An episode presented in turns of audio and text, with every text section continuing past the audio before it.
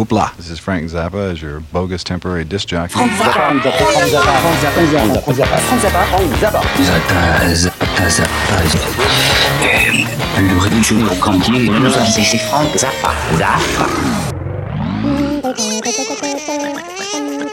Zappa Un géant du rock américain, le papa des mères de l'invention, l'iconoclaste suprême, Un grand agitateur d'idées. Drôle de et provocateur, compositeur Interprété par Boulez ou l'ensemble moderne, un engagement du rock au jazz en passant par la musique contemporaine. Il va donner le ton de la modernité. Un collage génial de bruits, de de Une ironie voix, mordante. de mélodies. Talentueux, éclectique, drôle, tout. provocateur, rigoureux. pianiste, guitariste et chanteur. Fasciné par la musique contemporaine, Ses paroles, l'arbre de toutes les musiques. d'origine grecque sicilienne, un instrumentiste légendaire.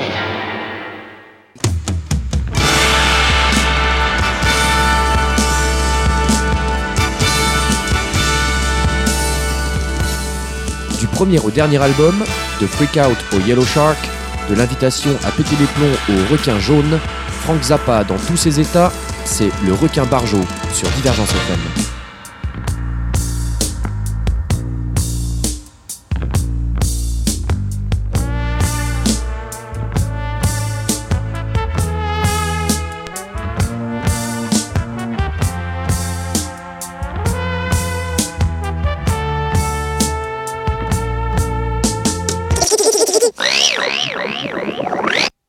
Citation. Le journalisme de rock, c'est des gens qui ne savent pas écrire, qui préparent des histoires basées sur des interviews de gens qui ne savent pas parler, pour amuser des gens qui ne savent pas lire. Frank Zappa. Frank Vincent Zappa a le don de la formule, et s'il aura tant énervé un bon nombre d'Américains, il le doit peut-être à ses origines. Déjà, quand il vient au monde, il est tout noir, suffisamment en tout cas pour qu'on le croie un instant mort. Mais au-delà de ça, son père est moitié grec, moitié arabe, et sa mère moitié française, moitié sicilienne. Curieusement, il ne plaira pas à ceux-là même qui glorifient ce melting pot si cher à la mythologie américaine. Frank Zappa est né le 21 décembre 1940 à Baltimore, dans le Maryland, sur la côte est des États-Unis, au nord-est de Washington. Son père, le fils d'un barbier, fit carrière dans la fonction publique comme employé de bureau, professeur d'histoire, météorologue, métallurgiste, puis prof de maths, pour finir par écrire un livre sur le jeu intitulé La chance et comment l'apprendre. Sa mère, après avoir été bibliothécaire, fut surtout mère au foyer. Zappa a deux frères et une sœur. La famille déménage plusieurs fois au cours des dix premières années de la vie d'un Frank Zappa qui cumule les ennuis de santé, de mauvaises dents qui vont lui apporter la haine du mot dentiste, des otites à répétition pour lesquelles on lui truffait les oreilles de coton imbibé d'huile d'olive, des crises d'asthme et des problèmes de sinus que la science médicale de l'époque soignait au radium, ajoutés aux inévitables accidents domestiques. Son père, pour aider à payer le loyer, loue son épiderme à l'armée qui y dépose des patchs, des patchs de test, de tests de produits dits pharmaceutiques pour 10 dollars le patch, à la condition de ne pas se gratter et de ne pas regarder sous le pansement ce qu'il s'y passe. D'autant que le produit testé n'est pas communiqué à l'intéressé. Il est alors employé comme météorologiste par l'arsenal d'Edgewood, où, dans ce contexte de Seconde Guerre mondiale, on fabrique du gaz moutarde. À cet effet, pendu au porte-manteau familial, des masques à gaz pour toute la famille et de toute taille ajoutent encore à ce décor dont on retrouvera des morceaux ou des ambiances dans ses musiques et ses textes des dizaines d'années plus tard. La santé toujours un peu précaire de Frank Zappa va jouer pour beaucoup dans un déménagement pour la Floride, rendu possible par un poste d'études balistiques alors que la guerre suit son cours. Frank Zappa gardera peu de souvenirs de cette période en Floride, si ce n'est l'impression que tout y est en technicolor comparé à Baltimore. Les crocodiles, les moustiques et le pain qui moisit en passant la nuit dehors. Surtout, c'est sa santé qui s'améliore et il grandit de 30 cm.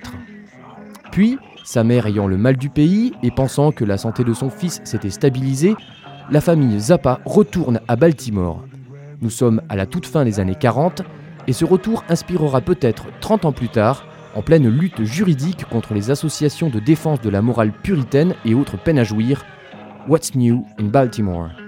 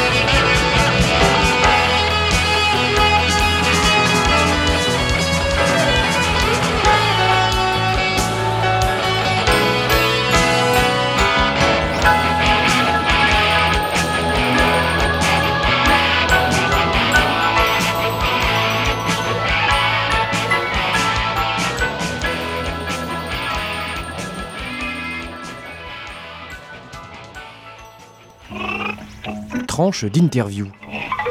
Alors, Franck, euh, tu as les cheveux longs, euh, cela fait-il de toi une femme? T'as une jambe en bois, ça fait de toi une table? Qu'y avait-il de neuf à Baltimore après ce séjour en Floride qui regaillardit quelque peu Frank Zappa, âgé ici de 12 ou 14 ans? Eh bien, rien de très réjouissant. Ce retour dans le Maryland n'a rien à voir avec les souvenirs de Dexter Street à Edgewood, hors de la ville. L'horizon passe du vert des plantes au gris des murs de la ville. On prend la décision de partir à la conquête de l'Ouest dans la voiture familiale, l'inconfortable Henry J, aux banquettes arrière en planche où les enfants vont s'user les fesses pendant les deux semaines du voyage. Arrivé en Californie, il pleut et il fait froid. Le père de Frank Zappa, sûr et certain qu'il fait toujours beau et chaud en Californie, a donné tous les vêtements d'hiver de la famille à une famille noire éberluée sur le bord de l'autoroute. Leur arrivée à Monterey, une centaine de kilomètres au sud de San Francisco, est donc un peu brutale.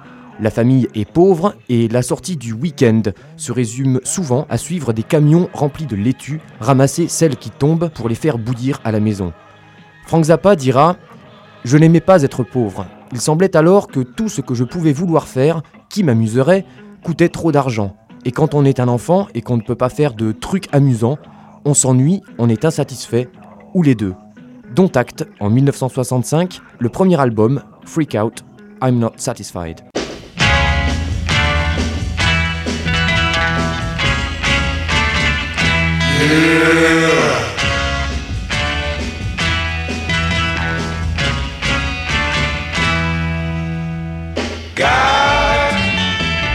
No place to go. I'm tired of walking up and down this street all by myself. No love left for me to give. I try and try, but no one wants me the way I am. Why should I pretend I like to roam from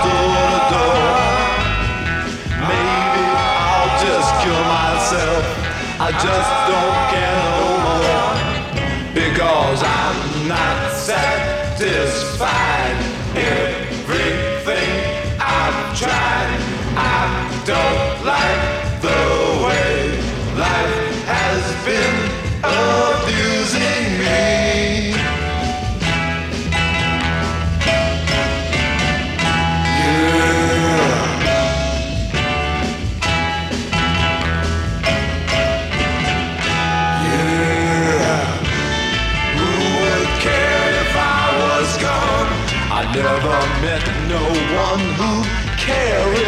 I was dead and gone. Who needs me to care for them? Nobody needs me. Why should I just hang around? I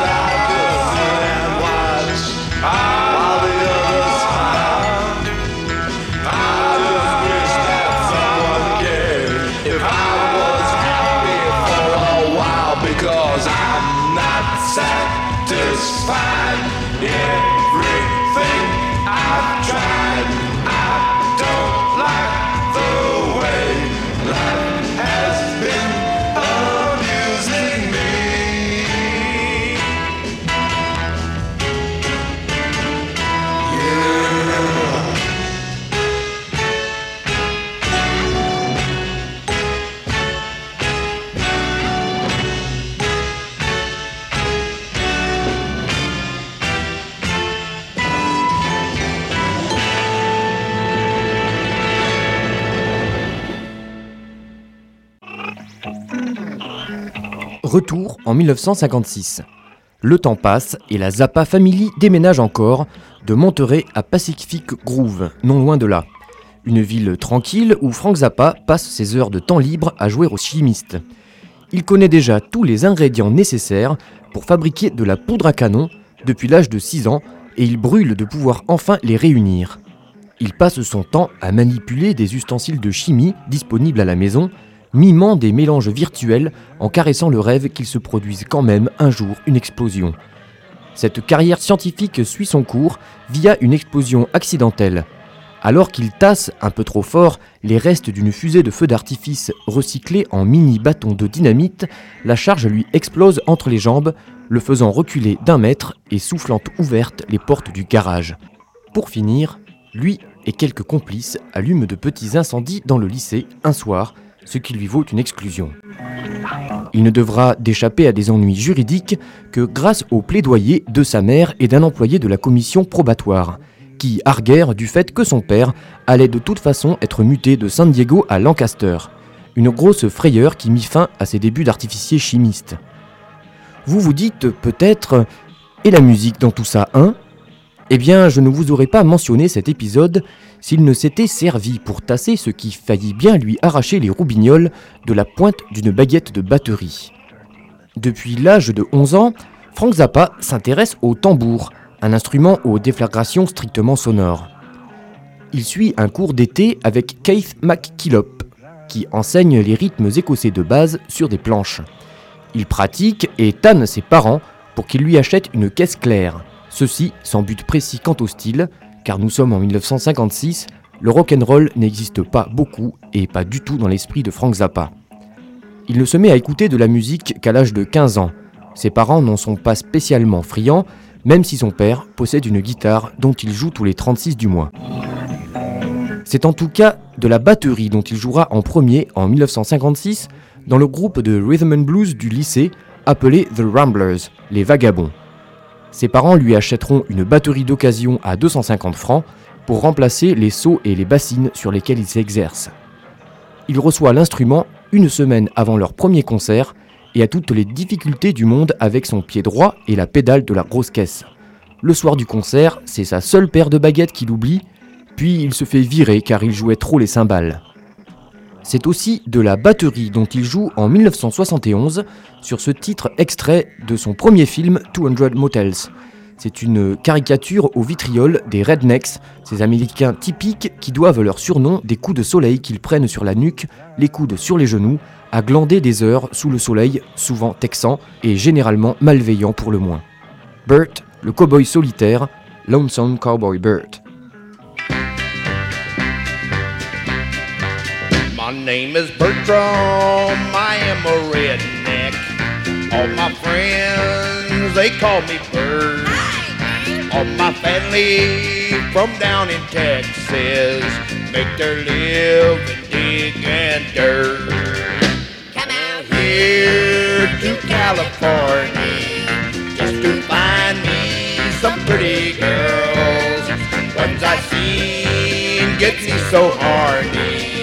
Ruby lips and teeth like pearls. Wanna love 'em all, wanna love 'em dearly. Want a pretty girl, I'll even pay. I'm buying furs, I buy 'em jewelry. I know they like me, it's what I'll say.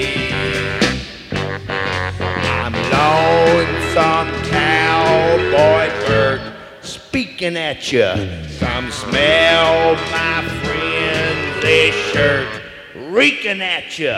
My cowboy pants, my cowboy dance,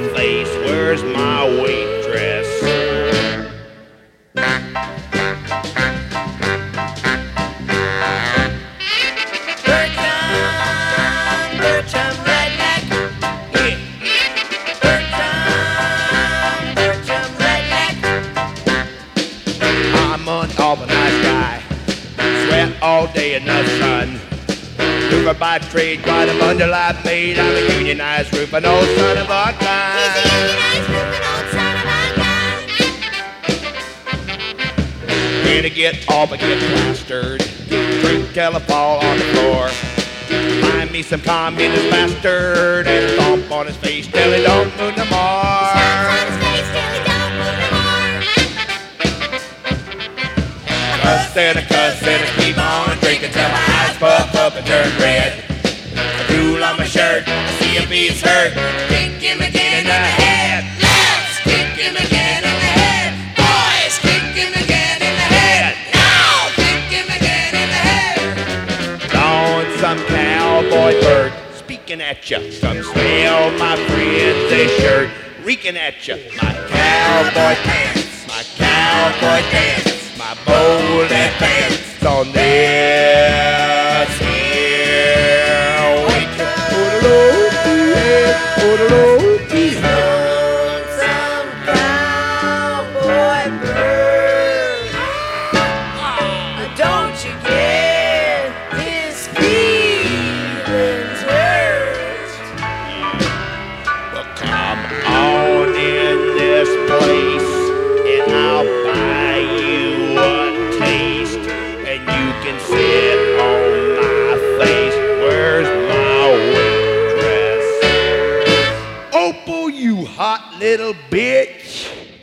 De chanson.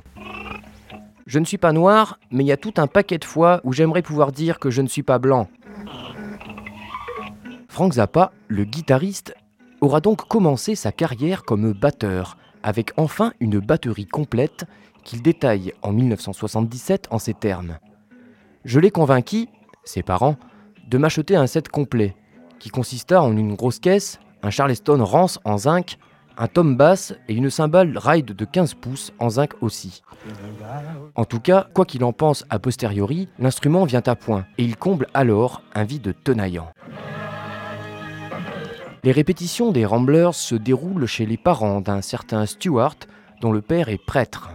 Et ce dernier ne goûtant pas particulièrement la présence d'une batterie chez lui, les pots et autres ustensiles reprennent du service, soudain ridicule sous les baguettes qui avaient enfin trouvé leur fût.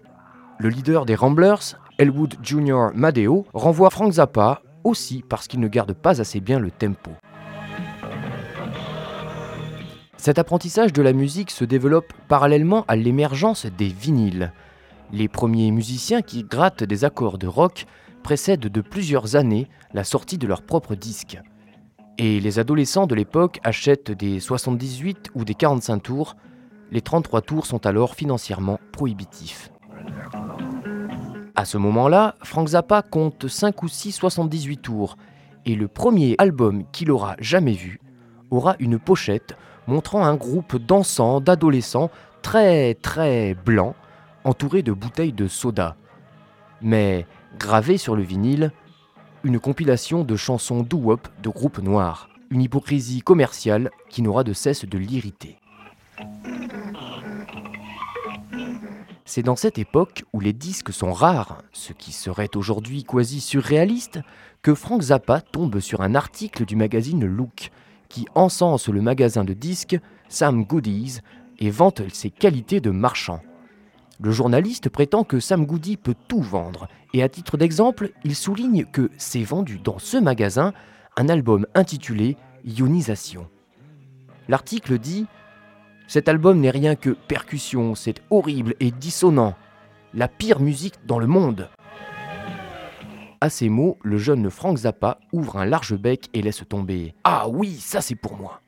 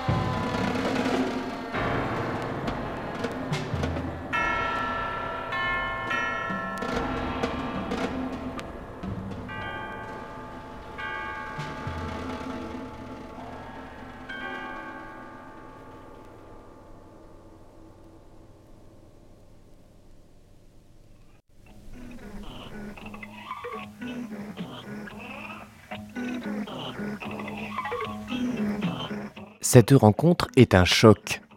Et tout est à mettre en œuvre pour se procurer le disque.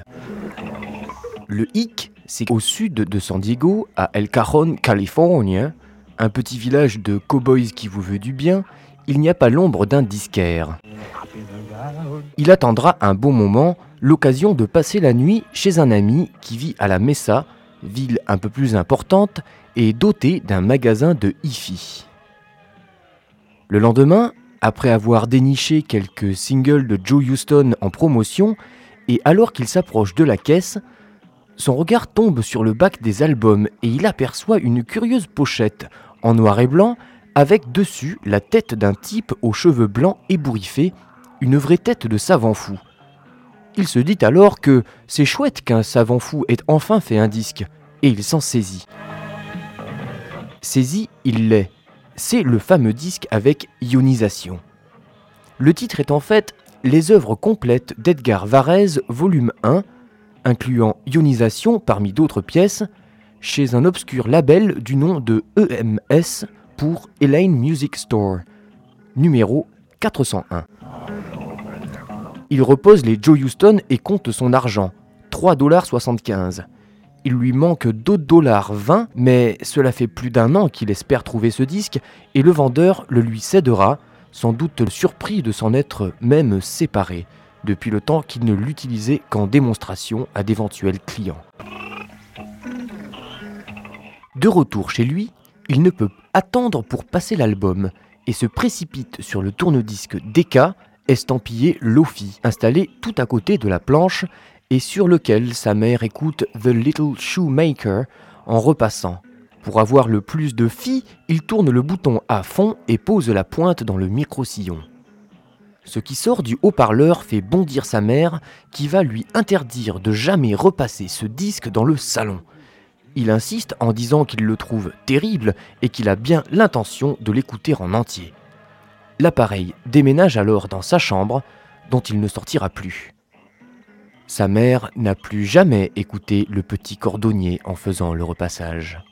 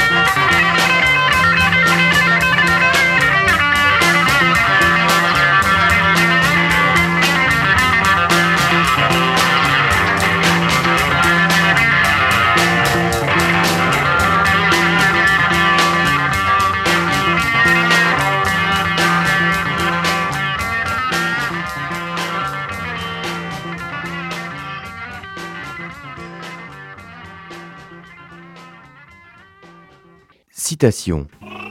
L'enfer n'existe pas. Il n'y a que la France. Le volume 1 des œuvres complètes d'Edgar Varèse sera donc le premier 33 tours que Frank Zappa achètera. Le deuxième sera un enregistrement bon marché du Sacre du Printemps d'Igor Stravinsky, et à cette époque c'est la symphonie opus 21 de Webern qui complète le triangle de ses inspirations orchestrales. Qu'il écoute Varèse, Stravinsky, Webern et la musique dodécaphonique, dont il ignore l'existence même, ou des morceaux de Lightning Slim et des Jewels, c'est du pareil au même. Frank Zappa n'a pas d'éducation formelle en la matière et il n'existe pas de hiérarchie dans les musiques qu'il écoute. Les délicieusement kitsch Jewels, les joyaux, et leur titre Angel in My Life plaisent tant à Frank Zappa qu'il alla voir un monsieur Kavelman, un des rares professeurs dont il dira qu'il l'ait aidé, professeur de musique. Tiens, écoutez ça, dit-il, et dites-moi bien pourquoi je l'aime tant. Il écoute et conclut les cartes parallèles. Outre ce petit service, c'est par lui que Frank Zappa découvre Webern, et il sera aussi la première personne à lui confirmer l'existence du dodécaphonisme. Un autre prof de musique, M. Ballard, lui rendra un immense service sans vraiment le vouloir. Batteur, Frank Zappa est obligé de se taper tous les matchs de football du dimanche dans la fanfare du lycée. Ce même Ballard va le renvoyer de celle-ci pour avoir fumé en uniforme, et Zappa lui en sera éternellement reconnaissant. Ce sera aussi grâce à lui que Frank Zappa aura l'occasion de diriger l'orchestre, quelquefois, ou encore d'écrire au tableau des partitions de son cru qu'il fera ensuite jouer par le même orchestre.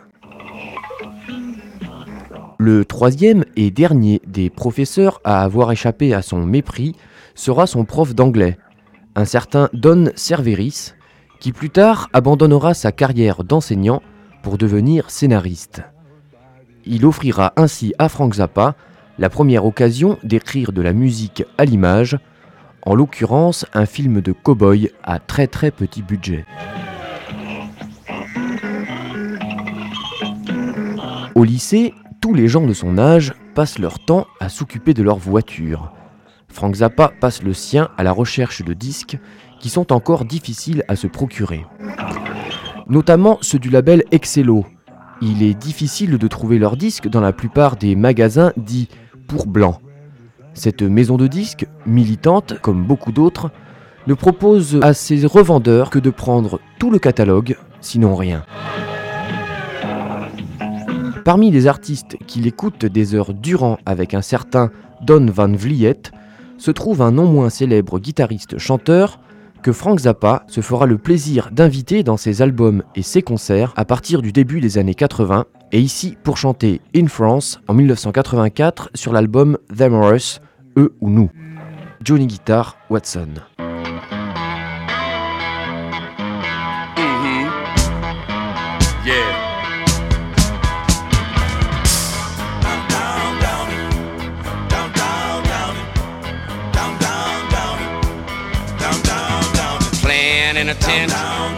Paying the rent. If you pooch a civilian, it's a major event down in France. Did you hear where that's located? I say in France. Yeah. It's the first thing you hear something like and then it smells uh, down in France. Ain't that something? Listen, I say the girls is all salty, and the boys is all sweet. I say the food ain't too shabby, and they piss in the street down in France. Ain't that cold? Yeah, say down in France. Now, now you know what? I, I saw it walking. It was, it was way on down, and then it said way on down, uh, down in France. Oh yeah. Now you won't believe this. They got the diseases like you ain't never seen.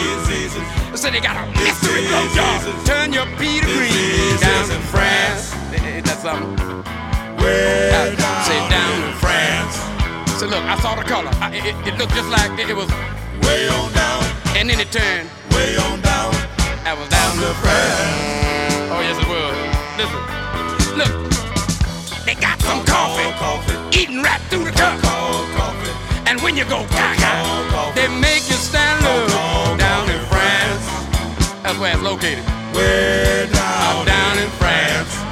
Now, now listen, I, got got one time and then I heard way on down, and, then I went way on down. That was down in France. Now listen, if you're not careful, and stick to your cheek, you smell like a native for a couple of weeks down in France. Whew. Something smelling out here down, down in France. That's where it was. Listen, I, I smelled it. It went way on and then it smelled like way on down. That was down in France. Ooh, it's smelling funny in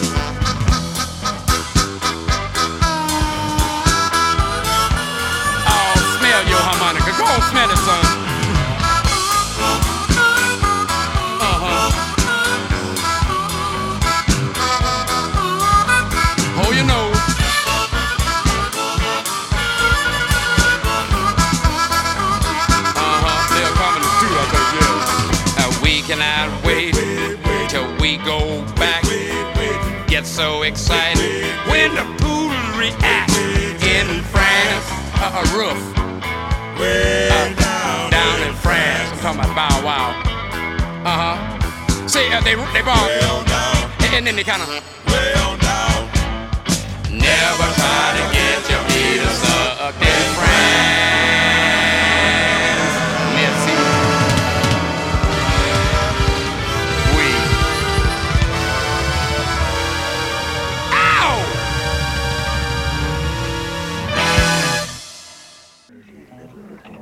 Johnny Guitar Watson, ainsi que Howlin' Wolf, Muddy Waters, Sonny Boy Williamson, Guitar Slim, Don and Dewey, les Spaniels, les Nutmegs, les Paragons, les Orchids, les etc., etc., etc., etc. Ils tournent tous sur le pick-up des mois durant chez ce Don Van Vliet, plus tard connu sous le nom de Captain Beefheart.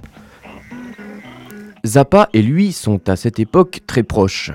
Vliet a abandonné le lycée suite à une crise cardiaque survenue à son père, camionneur, qu'il va remplacer un temps pour finir par passer beaucoup plus de temps à faire autre chose.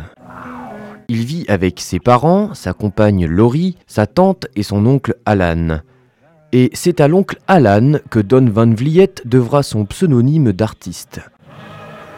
Cet oncle se trouvant très à son propre goût, il a l'habitude de s'exposer à Laurie en laissant par exemple la porte des toilettes ouverte quand elle est dans les parages, tout en qualifiant bruyamment son appendice de splendide bout de viande ou cœur de bœuf. La nature un peu relou du dit nom de scène explique que peut-être qu'il en ait limité l'usage à sa carrière musicale, puisqu'il signera ses toiles Van Vliet. Don Van Vliet, puis Captain Beefheart, poète, peintre et musicien écorché et écorchant, sortira une petite dizaine d'albums, souvent en collaboration avec Frank Zappa. Sa musique, presque toujours saccadée, prend en 1979 un soupçon indispensable d'élasticité pour donner Shiny Beast, un album qui entraîne celui qui l'écoute dans la nuit du hot dog tropical.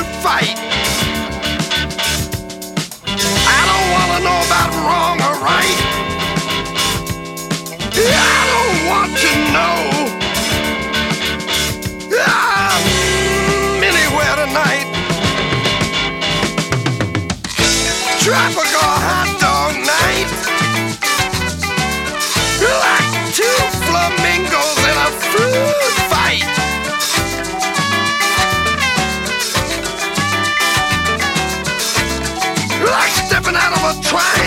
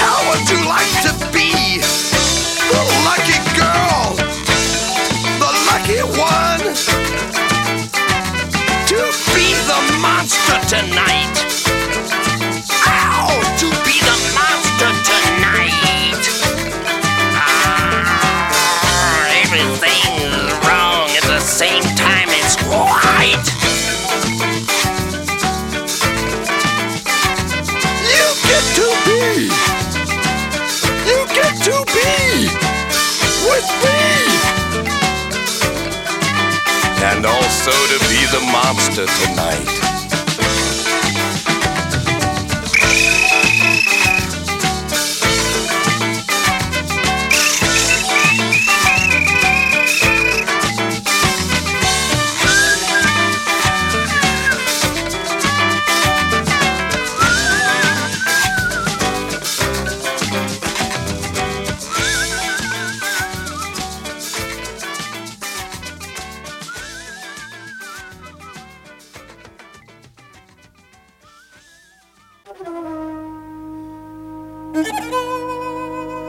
C'était Le Requin Barjot, premier numéro.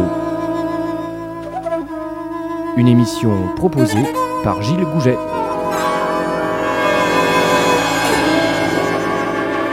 Une production Divergence FM.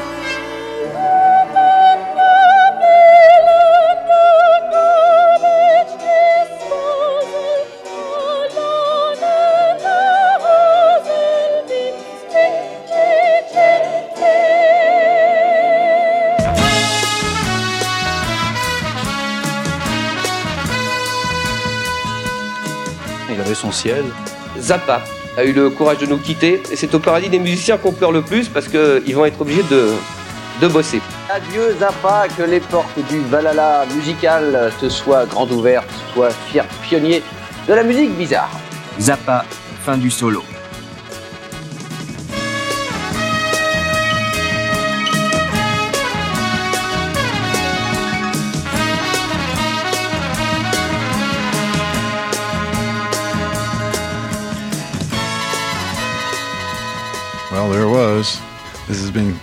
Zappa as temporary bogus disc jockey. And uh, goodbye.